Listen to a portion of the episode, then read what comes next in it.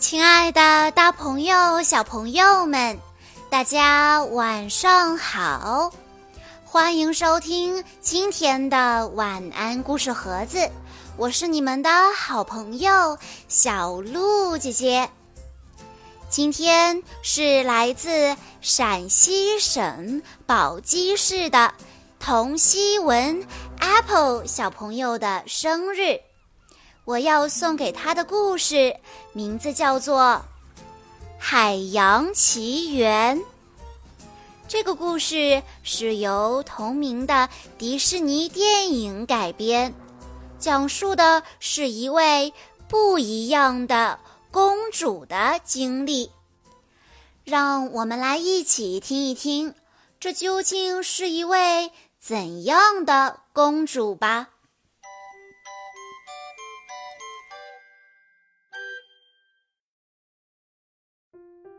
一片大海中央，坐落着一座名为莫图鲁尼的小岛。这里风景迷人，植被茂盛。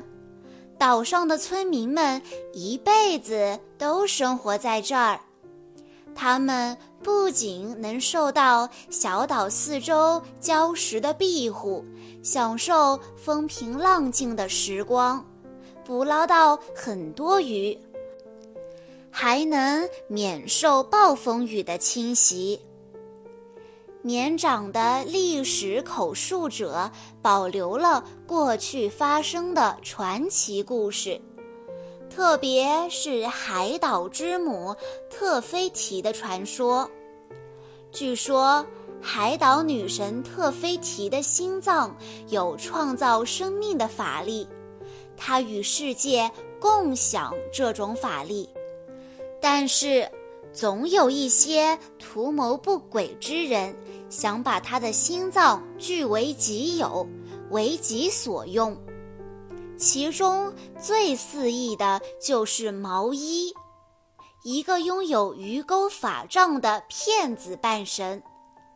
毛衣凭借着鱼钩法杖的魔力，变成了一只老鹰，偷走了特菲提之心。但当毛衣试图飞走的时候，一个主宰土和火的大恶魔厄卡把它从天上拍了下来。毛衣。毛衣的鱼钩法杖和特菲提之心都落到了海里，再也不为世人所见。塔拉祖母喜欢把这个故事讲给村里的小朋友们听。一千年过去了，厄卡和其他恶魔依旧潜伏，隐藏在黑暗里。扩散的黑暗将赶走我们的鱼儿，把一座又一座海岛的生命力吸干。说完，塔拉祖母停了下来。但是，总有一天会有人找到特菲提之心，那个人会驾船航行，越过礁石，找到毛衣。带着它横跨大洋，归还特菲提之心，拯救所有人。小朋友们都被这个故事给吓坏了，但塔拉祖母的小孙女莫阿娜却很淡定。当其他小朋友放声大哭的时候，小莫阿娜摇摆着身体走在海边。他弯腰想捡起一个贝壳，发现一只小海龟正在努力穿过这片沙滩。莫阿娜指引着小海龟，以免被饥饿的海鸟吃掉，并安全地进入大海。莫阿娜注视着小海龟越游越远，大海看起来似乎很开心。像是被注入了魔力一般。海潮退去，贝壳再次出现，接着海面上开出了一条小路。大海在小路上放了一个又一个贝壳，希望用这种趣味十足的方式邀请莫阿娜走上去。最后，大海送了莫阿娜一份礼物。一颗有着螺旋图纹的会发光的绿色石头，它就是特菲提之心。就在这时，传来了图伊酋长的呼喊声，大海迅速地把莫阿娜抬起来，在图伊酋长到来之前送回了岸边。图伊酋长一把抱起莫阿娜。可小姑娘一不小心掉落了那块会发光的石头。莫阿娜的妈妈希娜加入了他们，三个人一起向房子那里走去。图伊说：“回村子吧，你是我们下一任伟大的酋长。”希娜接着说：“而且你将会做很多伟大的事情。”我的小鱼儿，图伊补充道：“是啊，不过首先你要知道自己属于哪儿。”随着莫阿娜慢慢长大，图伊向女儿介绍了莫图鲁尼岛的所有风俗和传统，大家一起工作，一起玩耍。小岛给村民们提供了一切生活所需的东西：椰子、鱼，还有庄稼。村民们对此十分感恩，他们甚至感激小岛赐予村子一只名叫憨憨的傻公鸡。当莫阿娜又长大了一点儿，爸爸妈妈送给她一个特别的头饰。图伊酋长确信，女儿会成为一名优秀的领导人。不过，莫阿娜依旧被海洋所吸引。只有塔拉祖母鼓励莫阿娜不要忘记自己的热情所在。莫阿娜十六岁的时候，图伊酋长带她登上了莫图鲁尼岛上最高的一座山峰。这是一个神圣的地方。当新酋长准备接任领导人的位置之时，他们就会在这座山的山顶放下一块石头。据图一所说，当莫阿娜把代表她的那块石头放在山顶的时候，她的石头会把这座山又加高一点儿。就像从前每一任酋长的石头一样，莫阿娜忍不住眺望远处的大海。但是图伊酋长提醒莫阿娜说，他的未来不在大海，而在山底的村庄。他说：“莫阿娜，你是我们族人的未来。我们的族人没有航行在海上。”他们生活在岛上。作为未来的领导人，莫阿娜的第一个任务就是和村民见面，倾听他们的诉求。村民们遇到的众多难题，庄稼长势不佳，湖里无鱼可捕的问题，都等着莫阿娜去解决。莫阿娜建议他们试着去礁石以外的远海捕鱼。图伊很生气，他坚持要求莫阿娜不能总想着出海，谁都不准去礁石以外的海域。图一说道。过后，希娜解释说，图一也曾经像莫阿娜这样被大海所吸引。但当他跨过礁石，他发现了大海无情的一面。图一不能让自己的子民遇上这种危险，尤其是自己的独生女莫阿娜。但是莫阿娜还是出了海，她想要证明礁石以外有更多的鱼。他和宠物猪胖胖坐上了一艘独木舟，将小舟推入了大海。他们很快就遇上了麻烦，在礁石附近，滔天巨浪把莫阿娜的独木舟给掀翻了。瑟瑟发抖的莫阿娜抱起胖胖，游回岸上。出乎意料的是，他在岸边看到了塔拉祖母。莫阿娜告诉塔拉祖母：“爸爸决定不出海是正确的，大海很危险。”是时候把他的石头放到山顶上了。塔拉祖母并没有劝说莫阿娜不要这样做，不过她决定揭开岛上最大的秘密。塔拉祖母带莫阿娜来到了一条隐蔽的通道。塔拉祖母告诉莫阿娜，她能在这里找到内心疑问的答案。莫阿娜究竟属于哪里呢？进去吧，敲响鼓，找到答案。莫阿娜走过黑暗冰冷的隧道，随着越来越深入，莫阿娜能听到一阵低沉的隆隆声。她绕着一块圆形的巨石走了一圈，眼前的景象让她大吃一惊。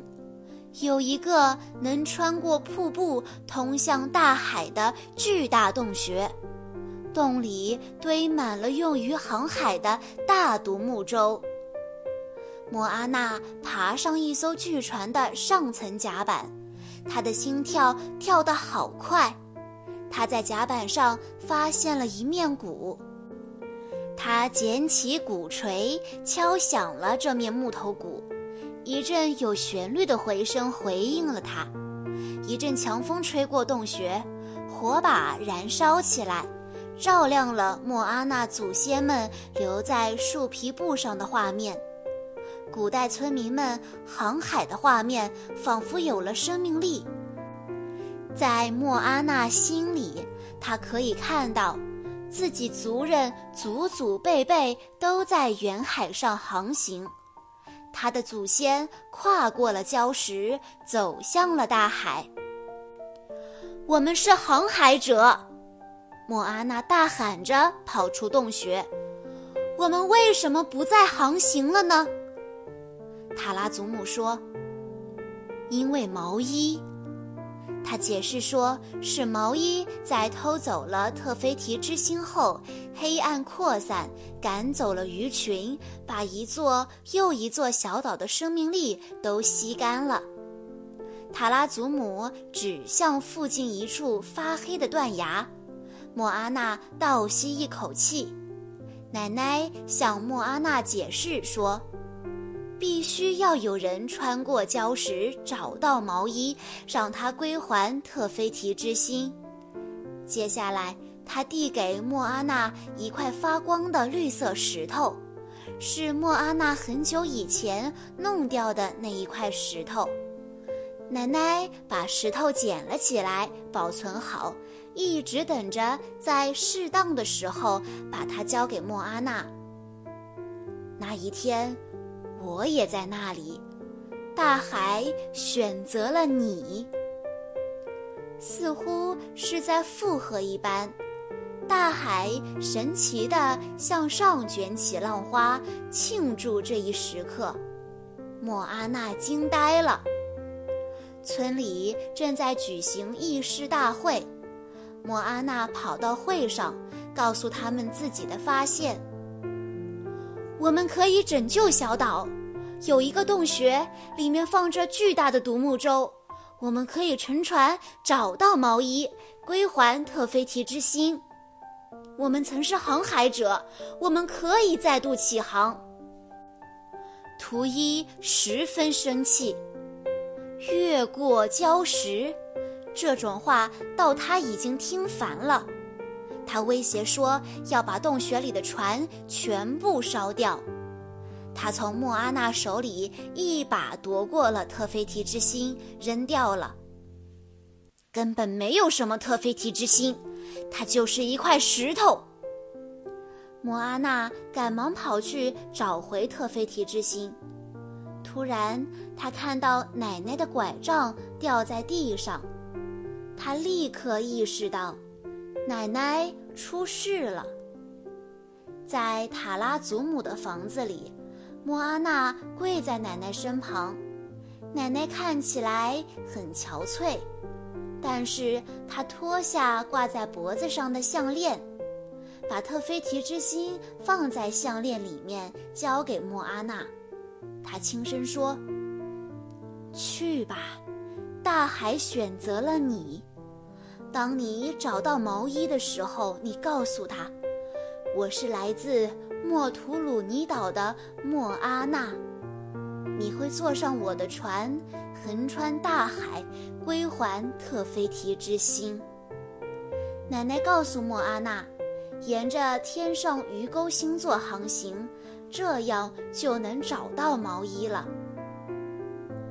我不能离开你，莫阿娜坚持着不愿离去。奶奶笑了，她说：“去吧，不管你到哪里，我都会跟在你身旁。”莫阿娜赶忙回家收拾东西，希娜在一直观察着女儿。此时。她站起来帮助莫阿娜一起收拾，看到妈妈支持自己，莫阿娜心里好受了一点。莫阿娜走入洞穴，把一艘船推到湖里。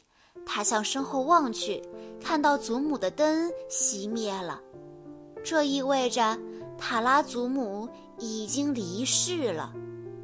但是，紧接着。一条发光的符粪从岸边快速游到莫阿娜的船底下，一跃跳过礁石。莫阿娜知道，这是奶奶的灵魂在鼓励她勇往直前。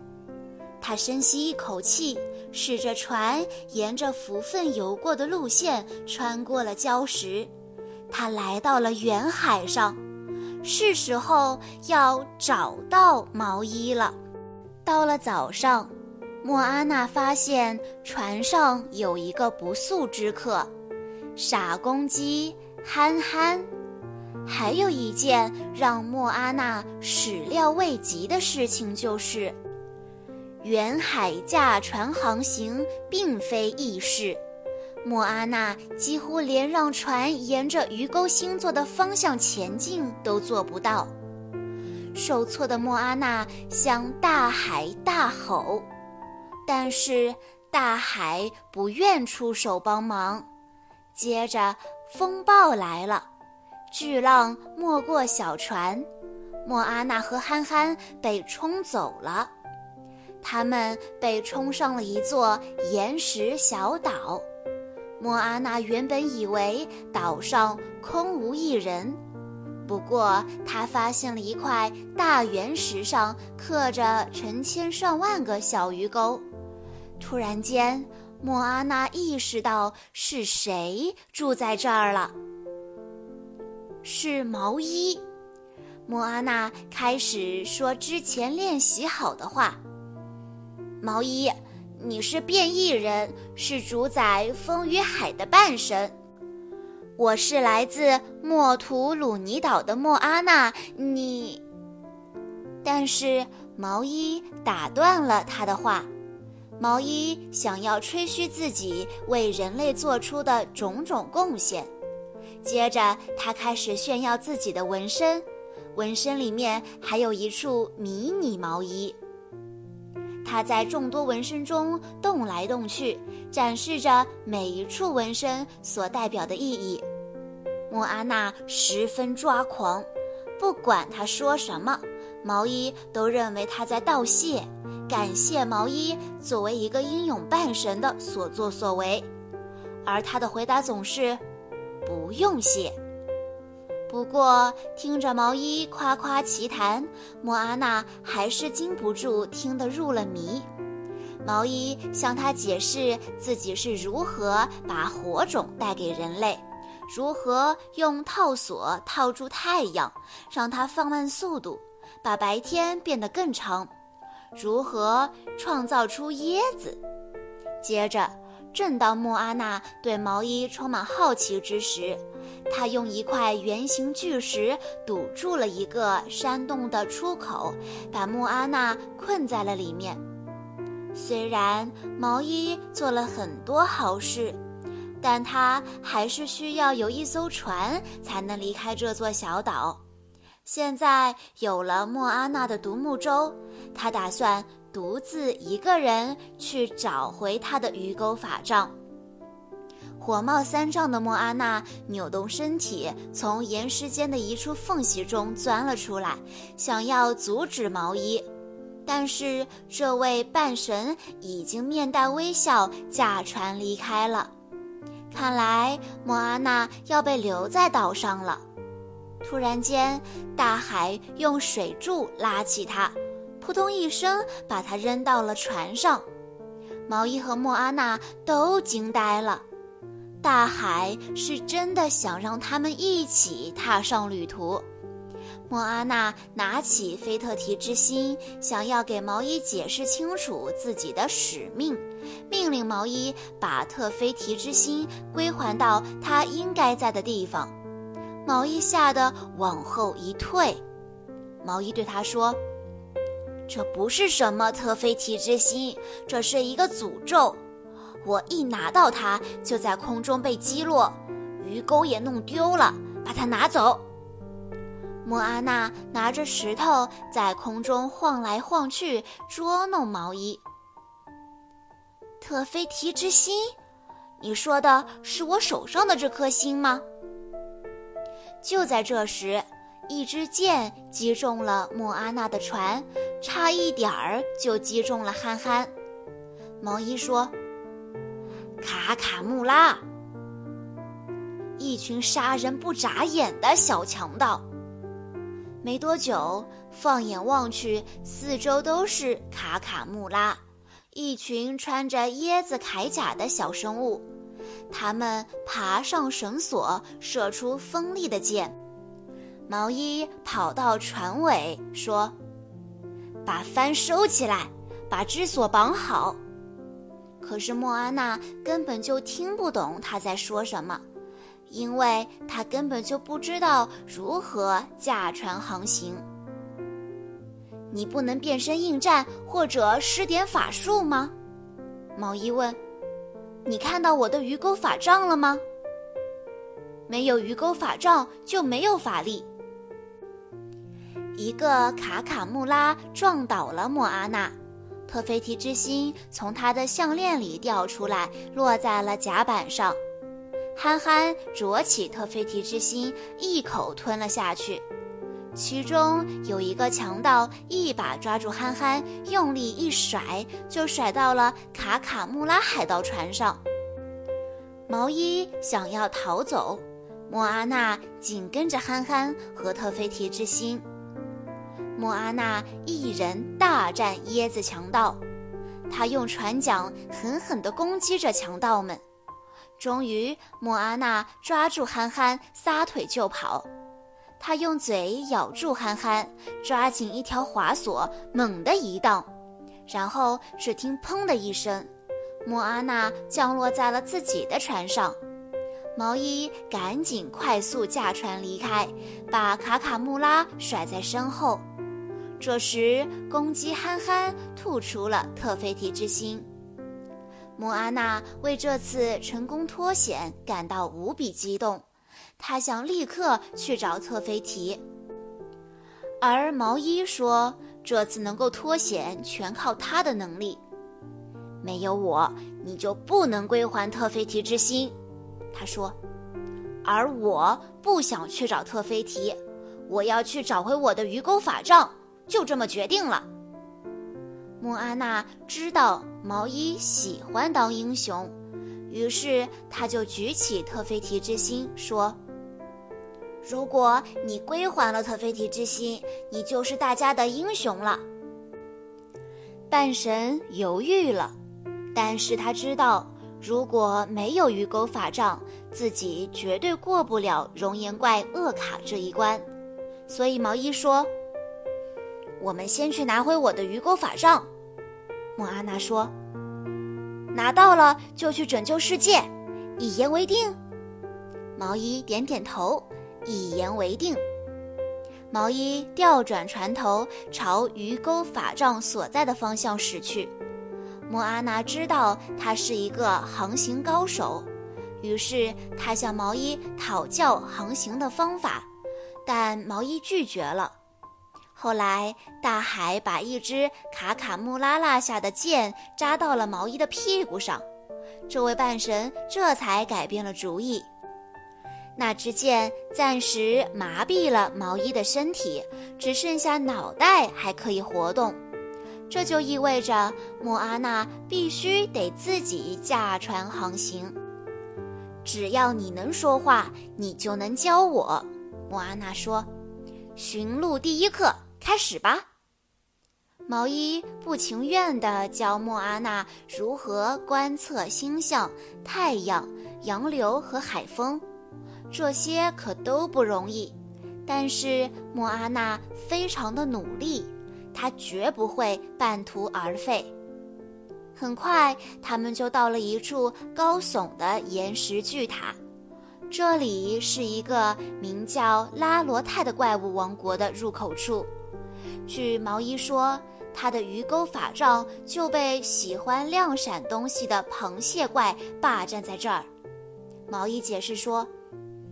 他是一个囤物狂，他喜欢搜集东西，自以为这看起来很酷。毛衣想让莫阿娜待在船上，但他坚持要跟着毛衣爬上这座尖塔。毛衣看着莫阿娜，满脸怀疑：“你们岛上有这么多人，他们为什么要派？”怎么说好呢？我为什么偏偏就派你过来呢？莫阿娜回答说：“我的族人并没有派我过来，是大海派我来的。”毛衣问：“要是大海真的那么英明，那他为什么不自己把特菲提之心还回去呢？”大海就是一个傻瓜。等他们爬上尖塔顶端的平地。莫阿娜也开始怀疑大海是不是真的选错了人。毛衣半神捶打着地面，裂开的地面露出了一个大洞，通向尖塔的中心。洞底下还有一个旋转漩涡。毛衣喊出了勇士的口号，跳进深渊。莫阿娜害怕了。但是，当通道入口开始关闭时，他也跳了下去。莫阿娜掉入水中，她一直往下沉，一路沉到海底，然后穿过大海底部，来到了海底之下的世界。莫阿娜重重地摔倒在地，毛衣看着她滚下一个小坡，一个巨大的怪物用舌头抓住了莫阿娜。过了一会儿，另一个怪物吧唧一声咬住第一个怪物的头，咬断了他的舌头。莫阿娜趁机逃走了。拉罗泰在黑暗中透着一丝光亮，头顶是涟漪不断的大海。有一个怪物的身影落到了莫阿娜逃生的路上，他越靠越近。不过，就在这时。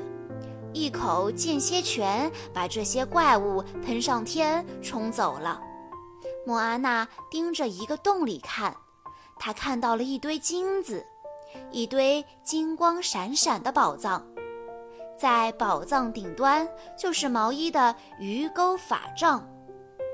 正当莫阿娜思考要怎么办的时候，毛衣出现在她的身旁。毛衣打算把莫阿娜当成诱饵来对付螃蟹怪。毛衣对莫阿娜说：“他一出现，你就分散他的注意力。”就在他们说话之时，大地开始颤动，是螃蟹怪。它缓缓地站了起来。莫阿娜之前认为宝物都是在地上的，事实上。宝物是覆盖在螃蟹怪的壳上的。螃蟹怪把莫阿娜弹到空中，用钳子夹住了它。这个怪物问道：“人类，你在这下面做什么？”毛衣示意莫阿娜要按计划行事。莫阿娜说：“呃，因为，因为你很漂亮。”螃蟹怪怀疑。莫阿娜这么说，只是为了让他开始夸耀自己。不过幸运的是，螃蟹怪就是喜欢夸自己，他开始炫耀自己的过人之处。与此同时，毛衣拿到了鱼钩法杖，他一跃而起，准备要救莫阿娜。是时候让螃蟹怪尝一下苦头了。毛衣微微一笑，准备变身成为一只凶猛的老鹰，但是他的法力没有发挥出预想中的效果，相反，他先后变成了一条鱼、一只小虫、一头猪，最后又变回了他自己。毛衣控制不了自己的鱼钩法杖，意识到自己没有什么好怕的。螃蟹怪把莫阿娜扔到一边，把毛衣晃倒在地。螃蟹怪冷笑一声，捡起鱼钩法杖，插回自己的壳里面。莫阿娜听到螃蟹怪说他自己有多么喜欢亮晶晶的东西，于是他想到了一个办法。他举起特菲提之心，大喊。我这里有一个亮晶晶的东西要给你。螃蟹怪倒吸一口气，向莫阿娜冲过去。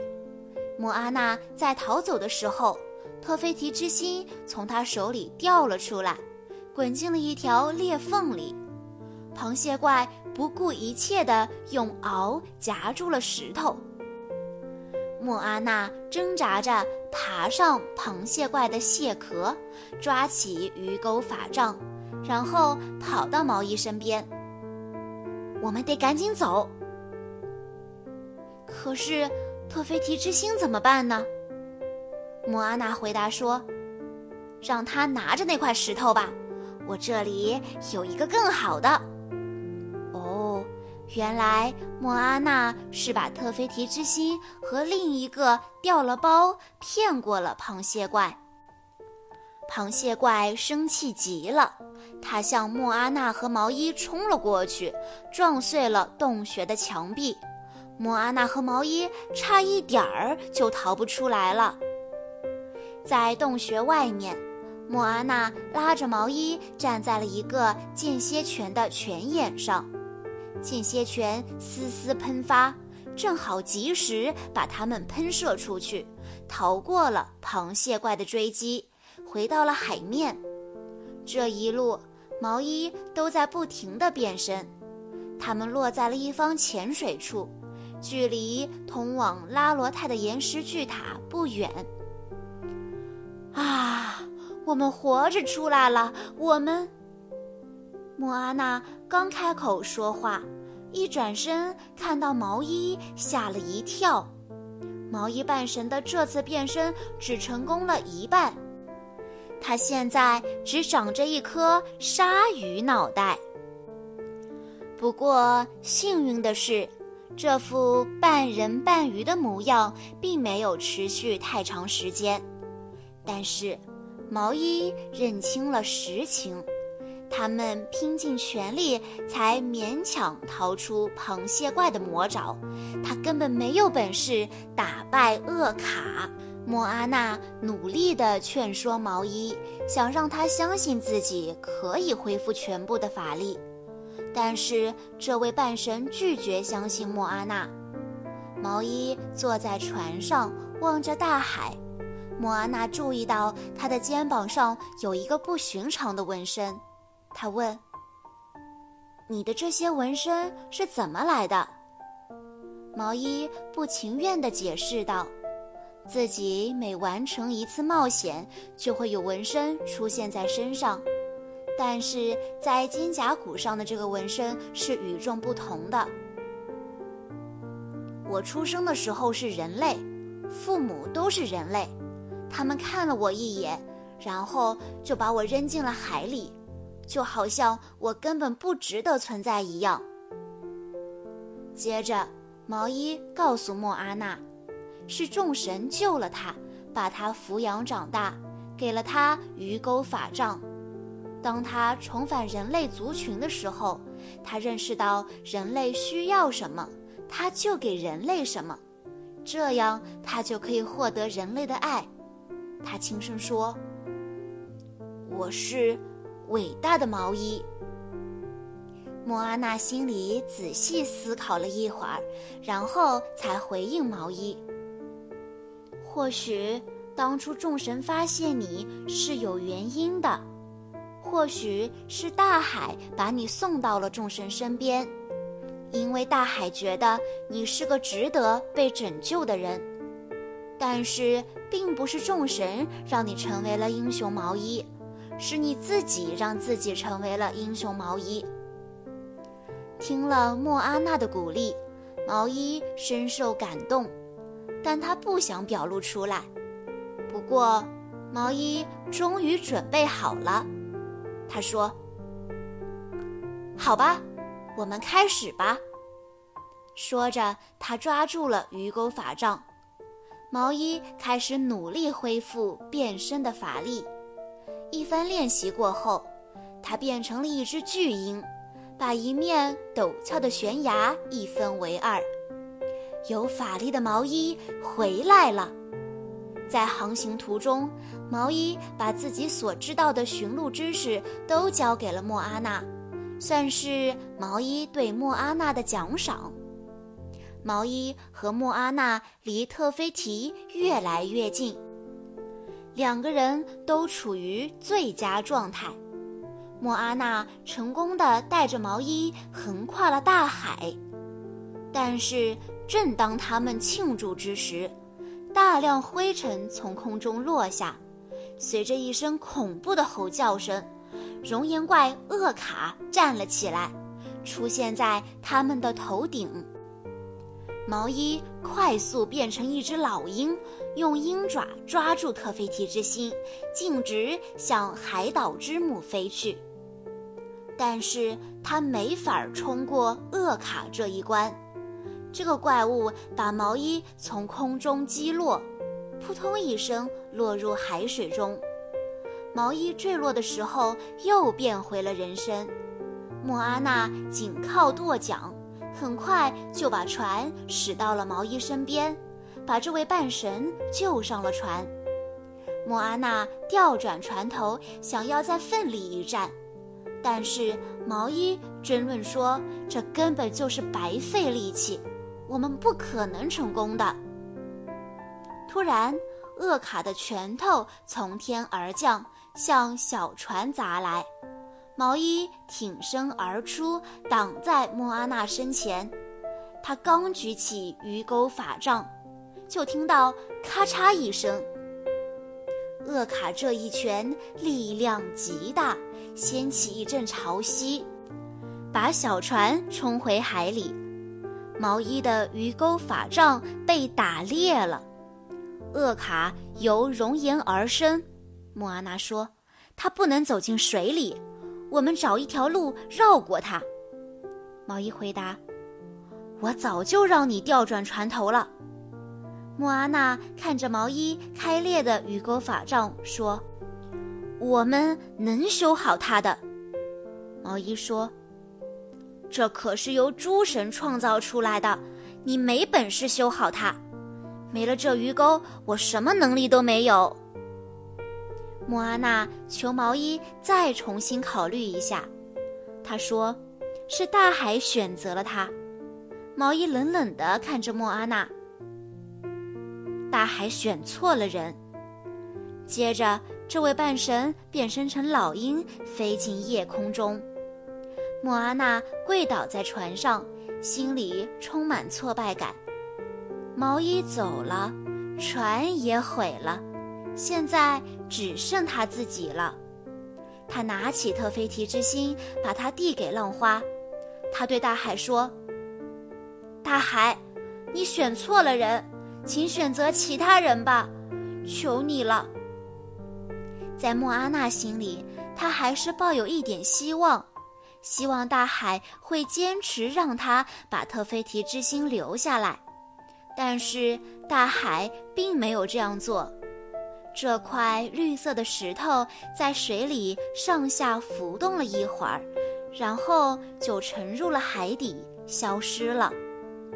突然，一只发光的浮粪游到了船底，一个熟悉的声音说：“你现在已经越过礁石，航行了很远很远吧？”莫阿娜转过头，看到了全身发光的塔拉祖母。莫阿娜说：“我尽力了，可我还是失败了。”奶奶笑着说：“我当初不应该给你那么大的压力。如果现在你已经准备好要回家，我会陪着你的。”但是莫阿娜觉得她不能就这样回去。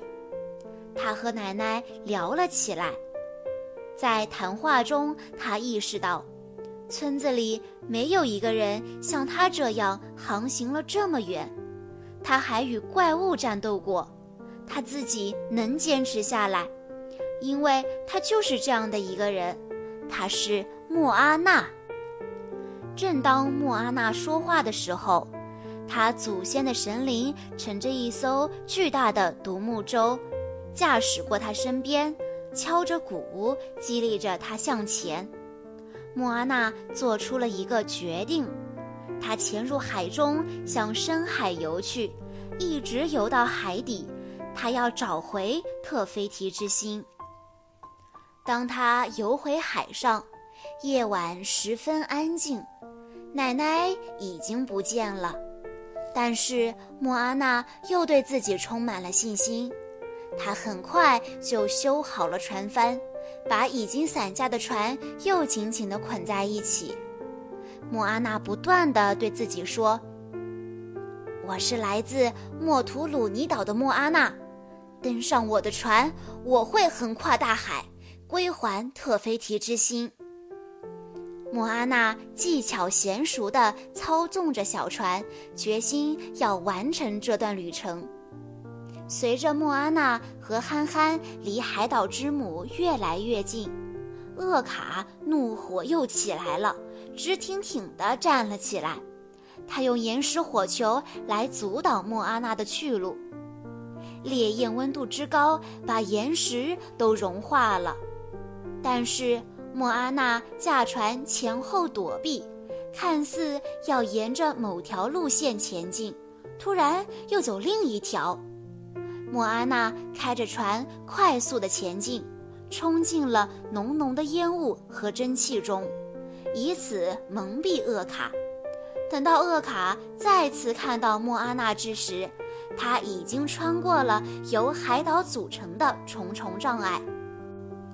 但是，当莫阿娜驾船前往特菲提所在之处的时候，厄卡用拳头猛拍海水，掀翻了小船。莫阿娜被抛进水里。厄卡准备打出最后的致命一击。就在这时，毛衣跳到莫阿娜身前，挥舞着已经开裂的鱼钩法杖。他接下了厄卡这重重的一击。莫阿娜大喊：“毛衣，你的鱼钩法杖！”我们刚刚就在讨论你说的话。毛衣说着，朝迷你毛衣点点头。我意识到，只有我自己才能让我成为英雄毛衣。现在，让大海选中的人去拯救世界吧。毛衣凭借自己的变身法力，变成了鲨鱼、蜥蜴、老鹰，让厄卡分心，迷惑他。与此同时，莫阿娜爬上了海岛之母的海岸。她爬到顶部，然后突然停下了脚步。海岛之母曾经存在的地方，现在是一个下陷的空洞。特菲提不见了，特菲提之心根本无处安放。莫阿娜转身，努力倾听自己内心深处的声音。突然间，他知道该怎么办了。他把特菲提之心高举在空中，平静地走到海岸边，对大海点点头，说：“让他来我这边吧。”作为回应，大海朝两边分开，开辟出一条干涸的小路，直通厄卡那里。厄卡转身就向莫阿娜冲来，莫阿娜开始哼唱：“我知道你是谁。”厄卡放慢了脚步，接着他停在莫阿娜面前，轻轻地。莫阿娜伸出手，把特菲提之心放在了厄卡胸口上的一处螺旋纹中。突然，厄卡的岩石外表开始裂开，一束光从螺旋纹处射出来，神态安详的特菲提出现了。它越变越高，越变越大，越变越绿。特菲提用手掌捧起莫阿娜和毛衣。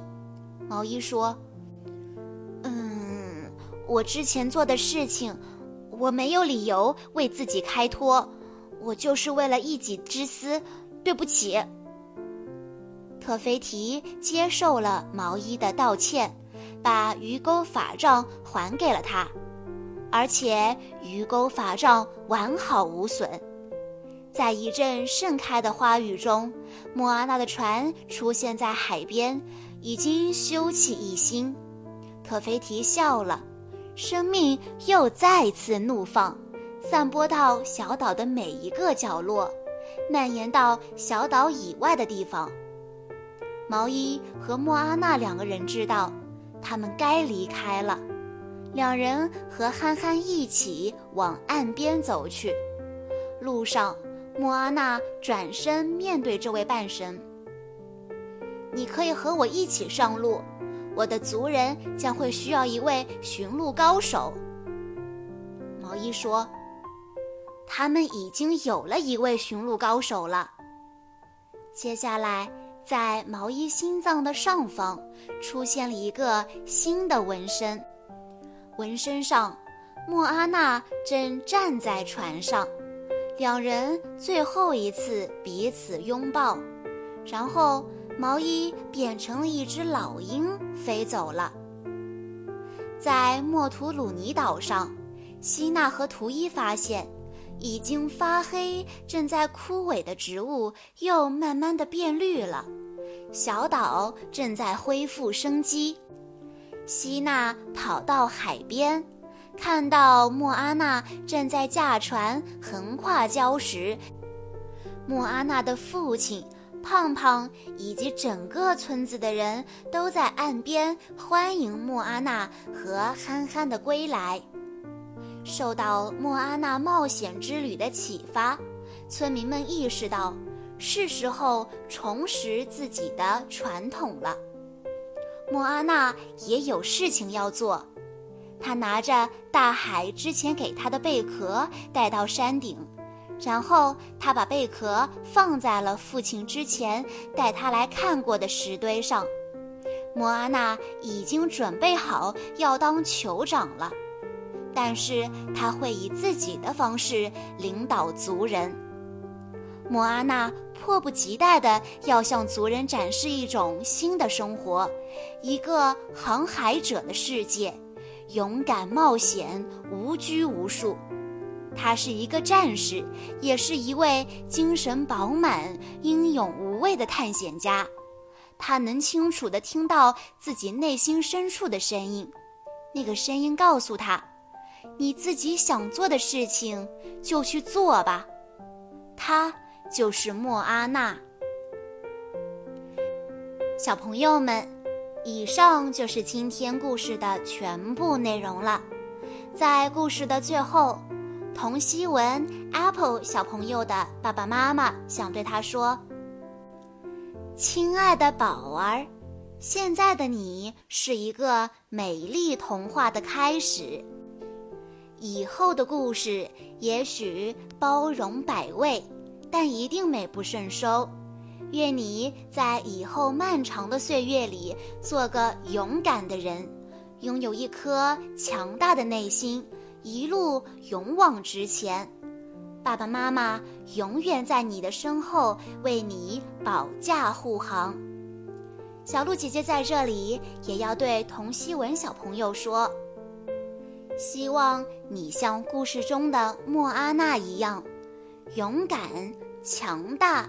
果断，清楚自己心里想要什么。祝你生日快乐！好啦，今天的故事到这里就结束了，感谢大家的收听。更多好听的故事，欢迎大家关注微信公众账号“晚安故事盒子”。在关注微信公众账号“晚安故事盒子”之后，回复。迪士尼这三个字，就可以收到迪士尼系列的其他故事了。我们下一期再见喽！